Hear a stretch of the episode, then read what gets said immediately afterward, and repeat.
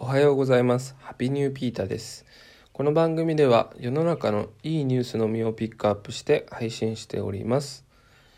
いやー、梅雨空がまた戻ってきましたね。ちょっとジメジメして嫌な感じなんですが、今日も配信していきます。えっと、本日のニュースは、えーモスバーガーでロボットでリモート接客の実証実験が開始されるっていうニュースです。あのこのリモート接客っていうのがすごい技術で、まあ、ロボットみたいな織姫っていうロボット人型ロボットがあるんですけどあのそれが接客を行います。大きさとしては全長23 3 23センチメートルですね。あんまり大きくなくてなんかあの写真見ると人間の上半身だけみたいな感じのロボットなんですけどそれがあのモスバーガーの、えっと、大崎店で1ヶ月間実証実験をまず開始するっていうことですね。うん、あのー今ファーストフードでえー日本あんのかな？あの海外とかニュージーランドにいた時にもう全部あのパネルでタッチしてあのマクドナルドとか KFC とかパネルでタッチして注文してたんですよね。あのーそれであこれ店員さんちょっとあんまりあの必要なんなくなんじゃないかなと思ったんですけどこれはあのあえてロボットが接客するっていうものですよね。これあのーこのコロナ禍の時代においてもすごく有用であって、まあ、人と人との接触を減らすことにもつながっていますよね。でこれ一番のあのポイントがこれ AI で動いてるわけじゃないんですよ。今話題の AI でそのロボットがあの人の声とかを認知して動いてるわけじゃなくてこれ実はオペレーターがいるロボットなんですよ。でそれが今メインでそのオペレーターをやっているのがあの体に不自由があったりあの声が出なくなってしまった人とかあの障害のある方がリモートでオペレーターをしています。もうこれが一番のあのいいとこですよね。僕もいつか声が出なくなったりとかあの体を動かせなくなったりっていうことを考えると怖いですしさらにそういう方々ってなんか、うん、なかなか社会に参加できない多分もどかしさを抱えてると思っていて、うん、そういう方々の社会参社会参加の一歩につながることが一番のいいことだと思っております。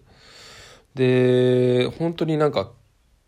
あの口で何かを加えてのコントロールとか手でピッピッてやってあのクリックしてのコントロールとかが可能みたいでで実際にそのお客さんが何か話してることを聞いてそれに対して遠隔で答えるっていうことができるみたいですこの織姫っていうものが。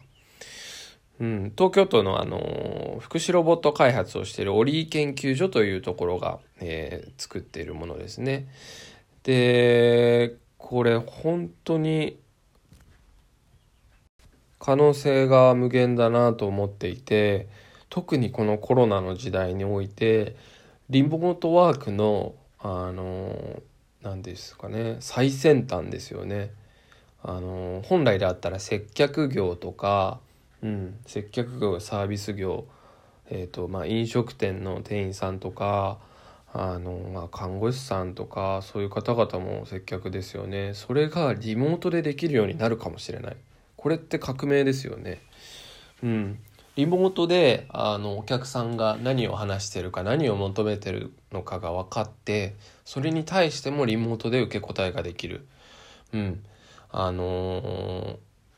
まだおそらくその何かオーダーをあの受けてそれに対して返すとか。しかできないと思うんですけど今後やっぱりあの僕の彼女看護師をやってるんですけどなかなかもうこんな時もリモートしたいみたいに言ってますけどそういう看護師の方とかもリモートでもうロボットの技術が上がればあのしっかり動けるようになってくるみたいになってくればうんみんな家で仕事できてきますよね。なかなかうん、なんかあるみたいですけどねロボットが手術するとかそういうお医者さんの方もねできますよね